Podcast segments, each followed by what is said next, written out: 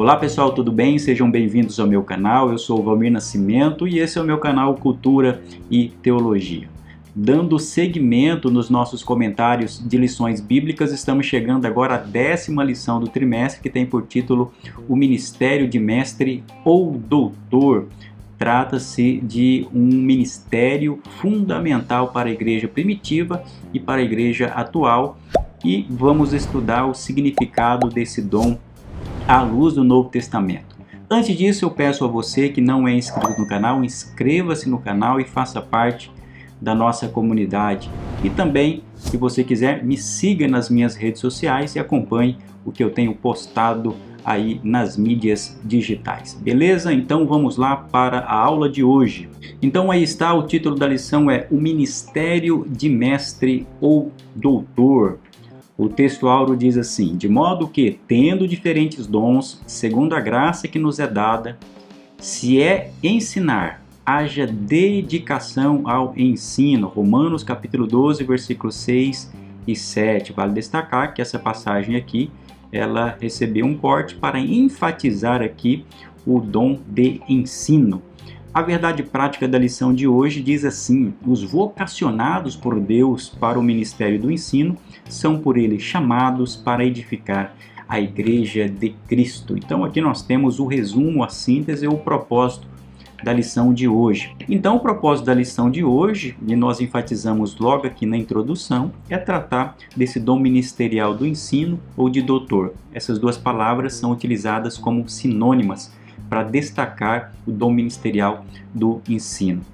E apesar de ser um dom primordial na igreja, nós vamos perceber isso na igreja primitiva, acaba sendo um dom muitas vezes negligenciado e desprezado dentro da comunidade cristã. Mas nós vamos então estudar a importância desse dom à luz do Novo Testamento para que possamos então é, é, é, é, estabelecer ou colocar esse dom no lugar que é devido dentro da comunidade cristã. Esse dom ministerial do ensino, também chamado de mestre ou de doutor, ele, como eu destaquei, ele teve uma função preponderante no início da igreja primitiva ao longo da história da tradição cristã, conforme a, a Bíblia vai nos apresentar esse dom quanto aos seus propósitos. E a, lição de hoje ela vai começar estudando principalmente o dom do ensino a partir do modelo de Jesus, já que ele é o nosso mestre por excelência. E depois disso nós vamos estudar a importância do ensino e as características do dom de mestre e doutor. Então iniciemos no primeiro tópico que fala sobre Jesus, o mestre por excelência. Não há dúvida nenhuma que Jesus ele é apresentado no Novo Testamento como Filho de Deus, o Deus encarnado, mas é claro, ele também, quando ele inicia o seu ministério falando sobre a chegada do reino de Deus, acerca da sua missão, ele é considerado como um mestre, como um grande ensinador. Por isso nós o temos como o mestre por excelência. Ele era o rabi ali para aqueles que ouviam e aprendiam das suas palavras. Essa palavra rabi, dentro da cultura hebraica, tinha um significado de alguém que, que tinha uma função de professor. Era, naquele contexto da nação judaica, era uma pessoa que era versada na lei mosaica, ou seja, conhecia a Torá, sabia ensinar essa Torá e aplicava isso na vida da comunidade. Portanto, o rabi, esse mestre dentro da comunidade hebraica, era uma pessoa, é claro, que tinha um grande poder, tinha uma grande influência, porque se tratava da pessoa que lidava com a lei de Deus, a lei mosaica. E é claro, como a lei tinha uma centralidade dentro da cultura hebreia, obviamente que essa pessoa, o mestre, mestre dentro da concepção judaica era uma pessoa que tinha uma grande responsabilidade e tinha também uma grande influência. Daí que esse rabi, ou esses rabis, eles eram considerados líderes espirituais. Da onde vem essa expressão hoje, ainda dentro da comunidade judaica, que é o chamado rabino. Então, existiam os rabinos judeus, que eram chamados doutores da lei, essas pessoas que é, compreendiam, ou, ou, seja, haviam estudado a lei e repassavam isso para a, a, a, os israelitas, né? Mas nós sabemos que quando chega no contexto de Jesus, principalmente, nós vamos ter esse panorama. Os rabinos, os mestres da época de Jesus, haviam pervertido o sentido da lei. Qual era a preocupação deles naquele contexto? Eles haviam re reduzido toda a lei mosaica a um conjunto de rituais que se preocupavam mais com os aspectos exteriores. Até o próprio Senhor Jesus chamou a atenção diversas vezes desses escribas, desses fariseus, desses mestres da lei, dizendo que eles eram hipócritas e que haviam negligenciado a parte mais importante da lei, que era a justiça, a misericórdia e a fé, conforme nós lemos lá em Mateus, capítulo 23 e o verso 23. Contrapondo-se a esse mestre legalista do contexto judaico, Jesus se apresenta como esse mestre amoroso, gracioso, que veio trazer salvação a todas as pessoas. Jesus, então, quando ele vai falar a sua mensagem, trazer a sua mensagem de redenção, ele ensina muito diferentemente dos mestres e dos doutores daquela época. Ele ensina com graça e ao mesmo tempo com autoridade. Fica muito patente isso quando nós lemos as Escrituras. O evangelista Mateus diz que as pessoas em determinada ocasião, lá em Mateus capítulo 7, versículo 28, as pessoas se admiravam da doutrina de Jesus. O que é doutrina? Essa palavra doutrina tem um sentido de ensinamento. Então essas pessoas ficaram admiradas com a forma com que Jesus ensinava a, a, aqueles aspectos do reino de Deus para elas.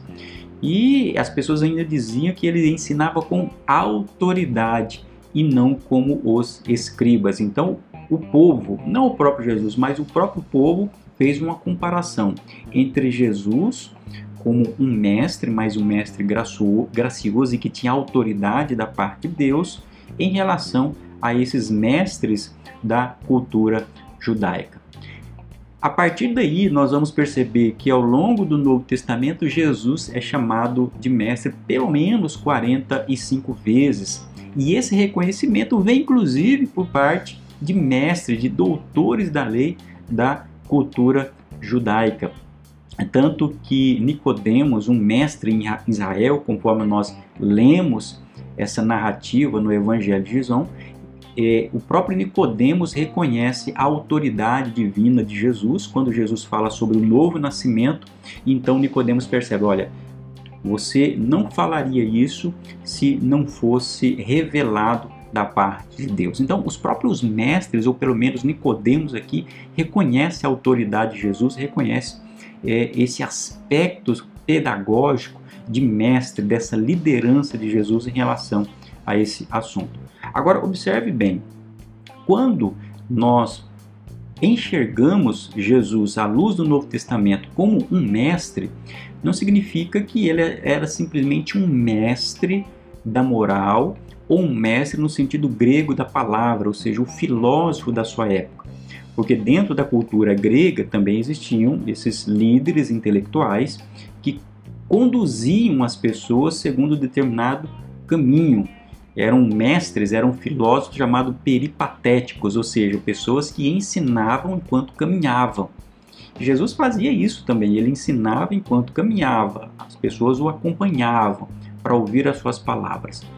Agora, é importante dizer que Jesus, enquanto mestre, não tem nada a ver com uma redução dele a um simples filósofo ou um homem que tinha uma intelectualidade elevada. Os liberais e pessoas que não reconhecem Jesus como Filho de Deus, como Deus encarnado, geralmente atribuem a ele somente esse título de mestre, esquecendo da sua divindade. Não, nós afirmamos que Jesus é mestre por causa da sua divindade. Aliás, ele é a própria sabedoria divina encarnada. Tanto que João, quando começa o seu evangelho, lá em João capítulo 1, versículo 1, apresenta Jesus como Logos de Deus, ou seja, esse princípio de sabedoria suprema que conecta todas as coisas. Quando nós olhamos para os evangelhos, nós vamos ver o modelo de Jesus de ensino. Por que, que Jesus se sobressai como mestre? Por que, que Jesus é o nosso modelo de ensino? Por que, que ele é o nosso paradigma? Primeiro, que quando nós observamos os discursos de Jesus, ele ensina é, de modo que demonstra que ele conhecia aquilo que ele ensinava, ou seja, ele não era superficial, ele tinha conhecimento profundo da lei de Deus e da aplicação da lei de Deus. Não somente do ponto de vista racional, mas da aplicação, do sentido espiritual do conhecimento. Além de conhecer o conteúdo, Jesus conhecia os seus alunos, que é uma tarefa primordial de todo aquele que é professor. Não adianta eu conhecer uma matéria, mas se eu não estou preocupado com os meus alunos, da sua condição social, da sua condição psicológica, da sua situação espiritual, Jesus se preocupava e conhecia os seus alunos. Jesus reconhecia o que havia de bom em seus alunos, ou seja, ele identificava a dignidade e os aspectos positivos nas ações por parte dos seus discípulos, mas ao mesmo tempo ele chamava atenção, ele repreendia os seus discípulos quando era necessário. Essas duas ações são fundamentais para o verdadeiro mestre: reconhecer aquilo que há de bom, mas exortar e chamar a atenção quando necessário.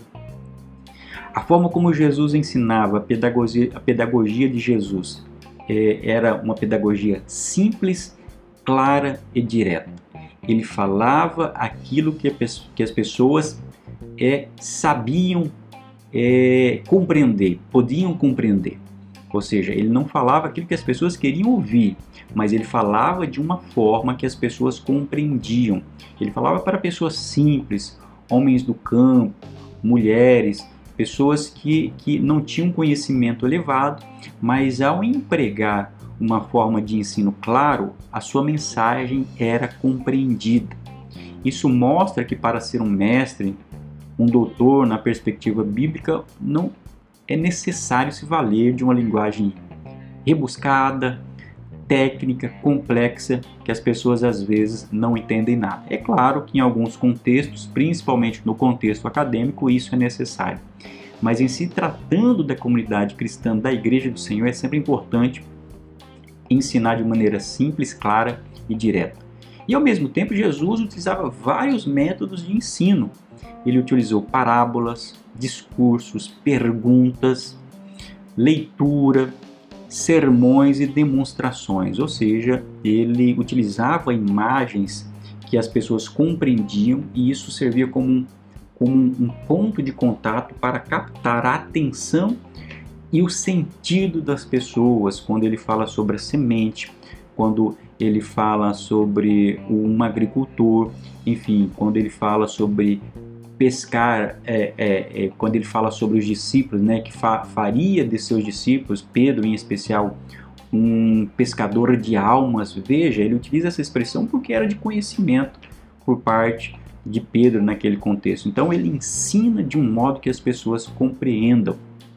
E por fim, certamente, apesar de tudo isso, de ser um mestre por excelência, era humilde, tanto que nós vamos ver isso em várias ocasiões. Ele não se arrogava do seu conhecimento, ele sempre atribuía toda a honra e glória a Deus. E naquele momento que ele se reúne ali com os discípulos no cenáculo, em que lava os pés de Pedro, ele está dando uh, o exemplo ali que ele era um mestre, mas um mestre, antes de tudo, é alguém que serve. Então, esses elementos que a Bíblia nos apresenta sobre a história de Jesus mostra por que ele era um mestre por excelência e sendo ao mesmo tempo divino. Quando nós chegamos agora no segundo tópico, fala sobre o ensino das Escrituras na igreja do primeiro século.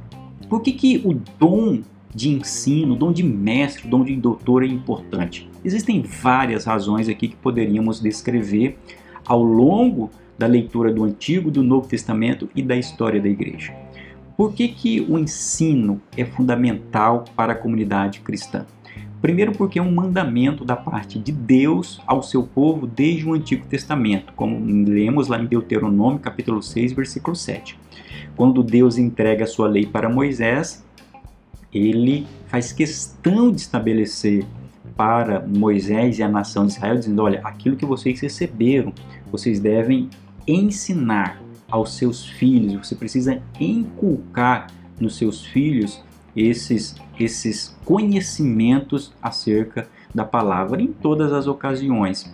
O grande erro da nação de Israel foi exatamente desconsiderar em algum momento a lei do Senhor. Mas o que fica claro aqui é um mandamento de ensino da parte de Deus no Antigo Testamento para o seu povo. Jesus, como mestre, ele também atesta a importância e a necessidade do ensino. Tanto que quando ele ele fala sobre o mandamento ali, sobre a comissão para a, a, evangelização, conforme está em Mateus capítulo 28, versos 19 e 20, a, além de pregar a todas as criaturas, aqui Mateus diz, e de ensinar todas as nações. Ou seja, nós temos o anúncio, que é a pregação do evangelho, mas existe um ensinar, um aspecto que envolve ensino. E aqui nós temos o elemento do discipulado.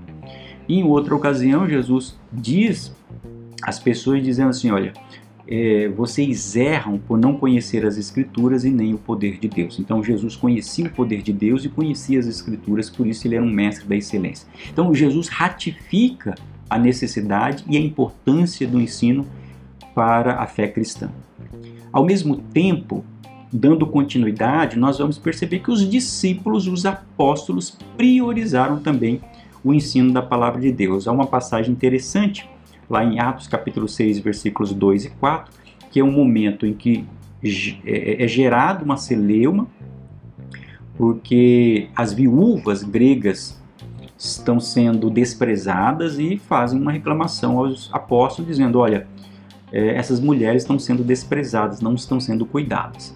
Então, qual que é a decisão por parte do colégio apostólico? Então, nós vamos separar é, é, diáconos para que sirvam as mesas, ou seja, cuidem das questões sociais, enquanto nós, diziam os apóstolos, nós nos ocuparemos com a ministração, com o ensino da palavra. Isso é uma atitude nobre porque demonstra a priorização do ensino. E além disso, a Bíblia diz em Atos capítulo 2, versículo 42, que a igreja primitiva perseverava na doutrina dos apóstolos. O que é doutrina? Nada mais é do que ensino. Ensino daquilo que eles haviam aprendido. Ensino daquilo que eles haviam aprendido à luz da leitura do Antigo Testamento, mas ao mesmo tempo aquilo que eles haviam visto, experimentado com o Senhor Jesus ao longo de todo o tempo que eles estiveram com Jesus. Mais ainda, nós vamos perceber a importância do ensino, do ministério de ensino, porque a igreja cristã, a igreja do Senhor cresceu em virtude do evangelismo e do ensino, aquilo que nós chamamos de discipulado. A igreja precisa de discipulado, de ensino sistematizado, contundente, para que saibamos as doutrinas essenciais da fé cristã e rejeitemos falsidades e heresias.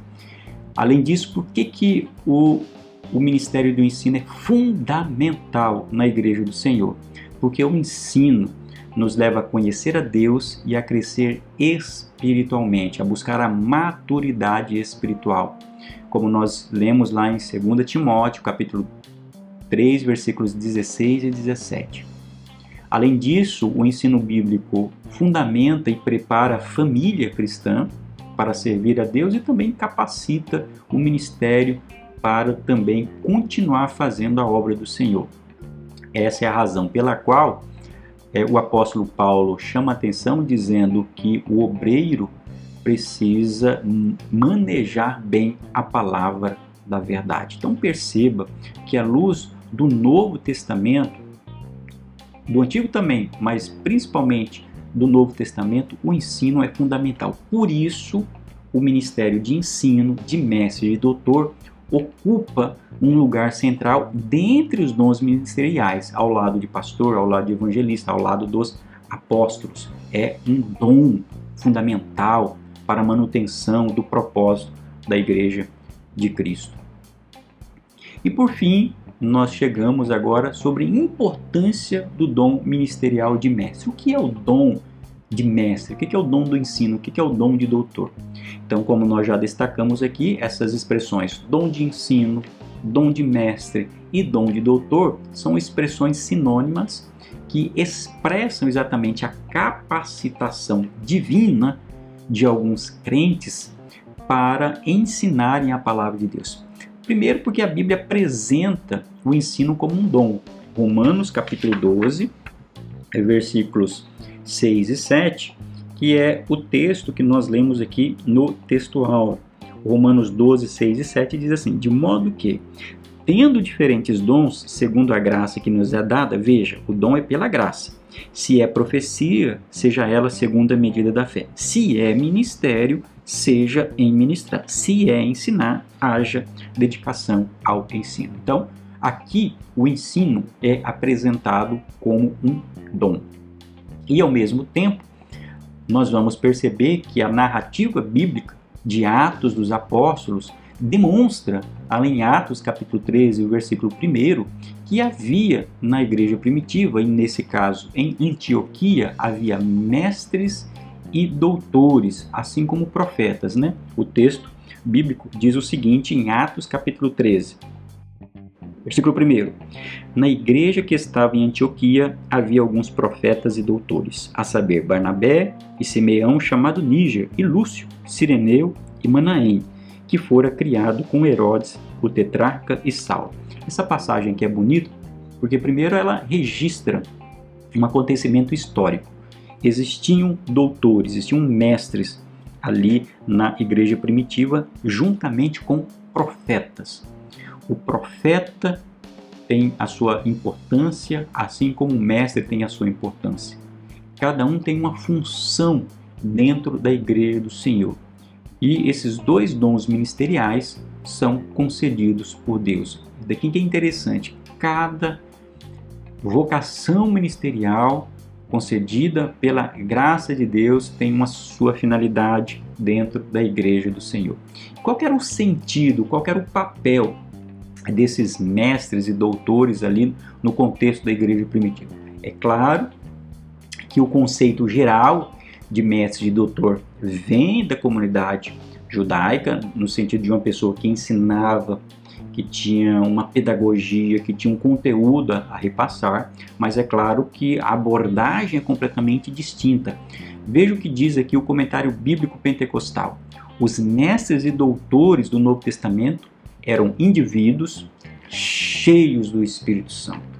Eles eram cheios do Espírito Santo. Então era um ensino que baseava-se no enchimento, na capacitação sobrenatural do Espírito. Esses mestres eram proeminentes pregadores da palavra. E prossegue: um mestre inspirado era mais didático. Ele está aqui contrapondo em relação a pastor e a um mestre, ou desculpa, e a um profeta. Um pastor que tem um ministério pastoral ali pode e deve ensinar? Pode e deve ensinar. Um profeta pode ensinar a palavra? Pode e deve ensinar. A grande distinção, aliás, e muitas vezes alguns pastores têm também o dom ministerial do ensino. Mas quando se fala exclusivamente do dom de mestre, é uma pessoa que tem um aspecto de ensino mais didático, mais claro, mais profundo. É, esses mestres cristãos expunham as escrituras e os fundamentos da fé com contundência. Esse é o papel do mestre. É alguém que, que recebe obviamente, uma revelação específica, uma capacitação sobrenatural para conhecer conceitos, termos, interpreta, interpretações das Escrituras que a outro cristão é, não seria fácil compreender ou que não chegaria à concepção dele. Mas o mestre, em termos bíblicos, compreende, não somente compreende, ele não fica somente para ele, ele consegue repassar isso para outras pessoas.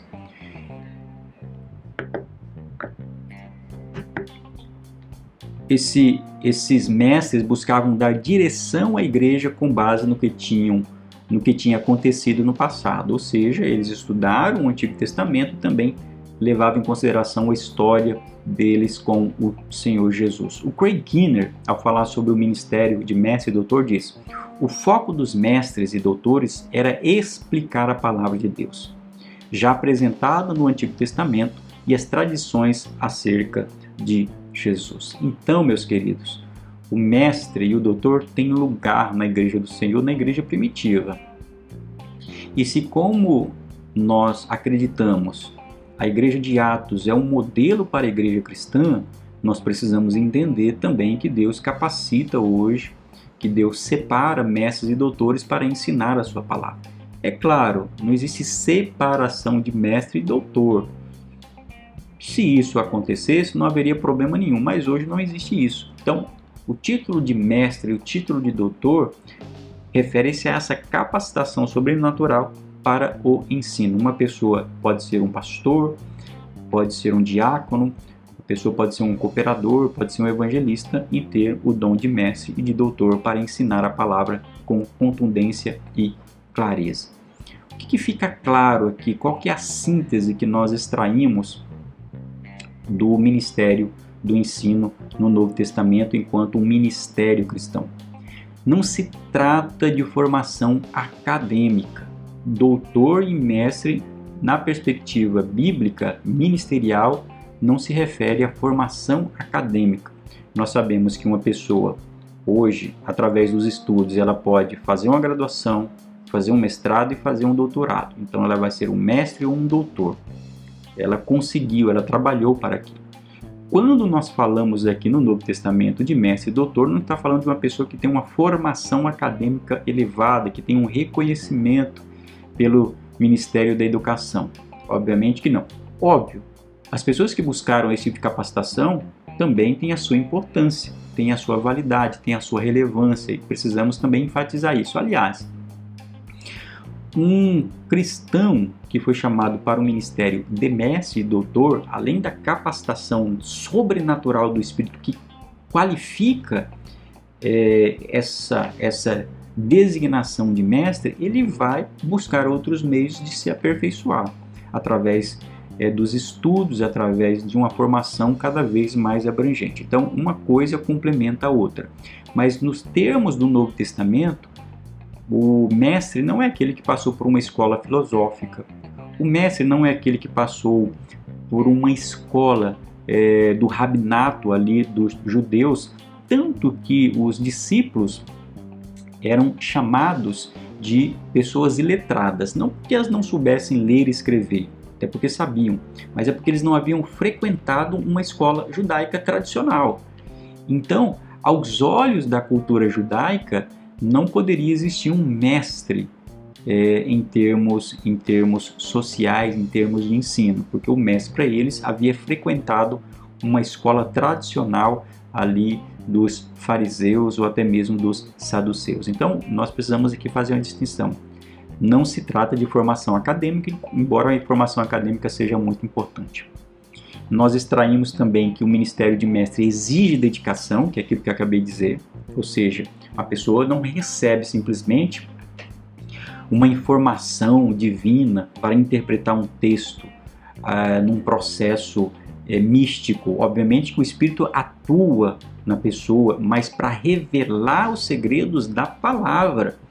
Mas isso exige dedicação. Que dedicação? Investimento de tempo, leitura, sacrifício, é, é, investigação. É, dedicação tem também a ver com parar para ouvir outras pessoas ensinar. Ora, não é porque uma pessoa foi chamada por mestre, ele não, não, não pode mais aprender com outras pessoas e com pessoas mais simples. Isso é um equívoco. O mestre um doutor não é aquilo que sabe tudo, é aquele que aprendeu alguma coisa na graça de Deus mas ele não é o portador de toda a verdade, ele tem ainda as suas limitações, ele tem uma parte e tem uma contribuição muito grande a fazer. Então, isso exige dedicação. O ministério de mestre exige responsabilidade. Olha só a responsabilidade de alguém que foi chamado para esse ministério. Tiago 3:1 diz assim: Meus irmãos, muitos de vós não sejam mestres, sabendo que receberemos mais duro juízo. Aqui parece tão tão paradoxal quando o Tiago fala não sejam mestres. Não que ele não queria que as pessoas não ensinassem a palavra, ele está chamando a responsabilidade. Você quer ser mestre? Então esteja preparado para a responsabilidade.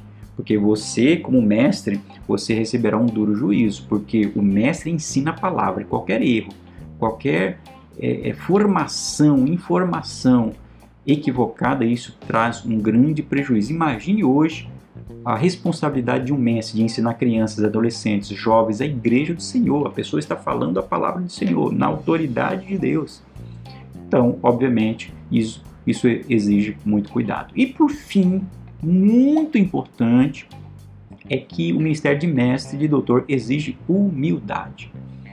Muitas vezes, o, uma pessoa que for chamada para o ministério do ensino é entendido como uma pessoa arrogante, soberba e orgulhosa, porque afirma ou apresenta uma mensagem que uma pessoa que possuiria mais conhecimento do que as demais. Obviamente que esse tipo de postura é uma postura antibíblica e não tem consonância com as escrituras. Uma pessoa que é mestre, ele sabe o seu lugar, ele sabe o seu papel e deve sempre manter a sua humildade. Se um pastor não pode se orgulhar da sua vocação, se um profeta não deve se orgulhar da sua vocação, da mesma forma, o mestre não deve se orgulhar do conhecimento que ele possui. Ele deve considerar as pessoas como irmãos em Cristo e o conhecimento dele não representa nada do ponto de vista do grande conhecimento de Deus e aquilo que a igreja do Senhor representa. Então precisamos ter sabedoria para usar esse dom na igreja do Senhor, tributando a Deus toda a honra e toda a glória. O John Stott até dizia que todo o conhecimento que o crente possui deve conduzir-nos para quê? Primeiro, para a glorificação a Deus. Segundo, para a santidade. E terceiro, para uma vida em amor em comunidade. E isso exige, por fim, humildade. E para concluir, quais são as características de um mestre cristão, de um doutor cristão? Como que eu identifico se uma pessoa tem a chamada, se ele tem o dom, se ele tem um ministério para o mestre das escrituras? Primeiro, você identifica uma pessoa chamada para esse ministério quando ela demonstra que tem amor pelo aprendizado e para o preparo intelectual. Uma pessoa que tem o um dom para o ensino ama aprender. Ele não vê isso como um sacrifício, ele gosta. Ele gosta de estudar, ele gosta de ler, ele gosta de se aperfeiçoar, de se preparar intelectualmente, não do ponto de vista racional, mas ele quer colher informações para o seu crescimento espiritual. Então ele tem um apreço por isso ele, ele dedica tempo para isso. Em segundo lugar, como consequência disso, ele tem um apreço pela leitura. Um mestre é sempre um bom leitor e tem o hábito de ler bons livros e principalmente a palavra de Deus. Um mestre é um, é um, um leitor voraz das Escrituras, completamente, está sempre lendo a palavra de Deus, está sempre relendo a palavra de Deus, está sempre buscando interpretações da palavra de Deus, aplicações da palavra de Deus para expor as escrituras. Mas além disso, um bom mestre ele também lê outras obras até para compreender as sagradas escrituras. Um exemplo que nós temos no Novo Testamento é o próprio apóstolo Paulo, um grande mestre, um grande conhecedor da cultura judaica, da, da Torá, mas também um profundo conhecedor dos poetas, da filosofia da sua época, portanto um grande, um grande leitor uma pessoa que tem o chamado para esse ministério e tem um amor pelas pessoas, porque o objetivo do ensino é conduzir as pessoas para amar a Deus. Então você não pode considerar o ensino pelo ensino, nós consideramos o ensino para conduzir outras pessoas a amar a Deus. Então, um mestre, ele ama as pessoas, ele não ama assim e ama o seu método de ensino. Algumas pessoas fazem isso, ele se considera tão sábio e inteligente que se esquece da outra pessoa. Mas o verdadeiro mestre ama as pessoas. O verdadeiro mestre apoia ao líder, ao seu pastor, porque é possível, em algumas circunstâncias, que o pastor não tenha um ministério de ensino na, tua, na vida dele, e uh, o crente chamado para esse ministério do ensino dá o suporte necessário para a igreja e para o pastor na área do ensino. E por fim, como diz o comentarista, esse mestre, em termos bíblicos e principalmente em termos pentecostais, tem um coração em chamas, ou seja, todo o seu ensino, toda a sua pregação, toda a sua didática é conduzida pela atuação do Espírito Santo de Deus na sua vida. Amém? Que Deus abençoe a tua vida. Nós podemos concluir esta aula dizendo que o ministério de mestre ou doutor é essencial, é claro, para a saúde doutrinária e espiritual da igreja. E a nossa oração é que o Senhor continue levantando verdadeiros ensinadores no meio do seu povo. Você quer ser o mestre? Busque, a Bíblia diz para nós pedirmos a Deus. Peça o dom do ministério do ensino, de mestre ou de doutor, mas mantenha humildade, entendendo que aquilo que você sabe, aquilo que você conhece, foi dado por Deus e a Ele toda honra e toda glória. Deus abençoe a tua vida e até o nosso próximo vídeo. Até lá!